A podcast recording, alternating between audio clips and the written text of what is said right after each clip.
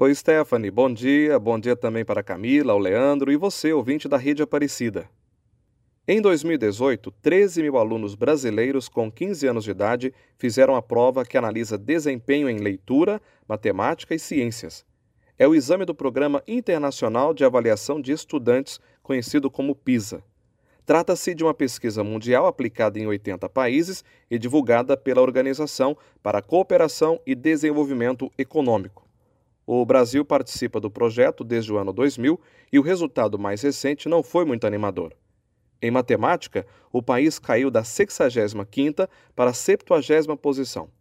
Em ciências, nenhum aluno alcançou o nível básico. Já na leitura e compreensão de texto, 50% dos estudantes brasileiros não atingiram o mínimo de habilidade que se espera até o final do ensino médio. Também o que a gente mais vê, principalmente em frases nas redes sociais, é um verdadeiro assassinato da língua portuguesa sem contar o limitado vocabulário face à riqueza de palavras em nosso idioma.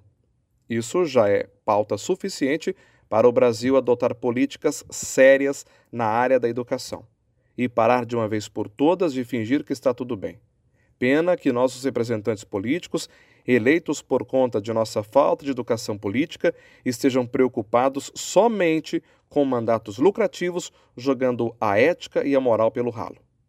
E tem outro dado do PISA que chama a atenção. Olhando para o perfil socioeconômico dos alunos brasileiros, existe uma diferença da nota média entre ricos e pobres. Estudantes ricos obtiveram 100 pontos a mais do que os estudantes pobres. Isso colocou o Brasil no ranking de quinto lugar da desigualdade mundial nas três disciplinas. Talvez esse seja apontamento de um retrato do cenário econômico do brasileiro.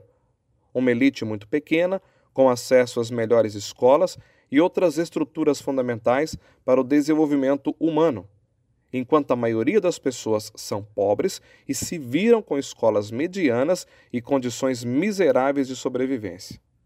Talvez, quando efetivarmos uma política decente no Brasil, vejamos as melhores escolas sendo oferecidas também para alunos de baixa renda e professores com salários dignos do cargo que ocupam, pois dá nojo ouvir político falar de valorização do professor oferecendo plaquinha de homenagem. Que vergonha!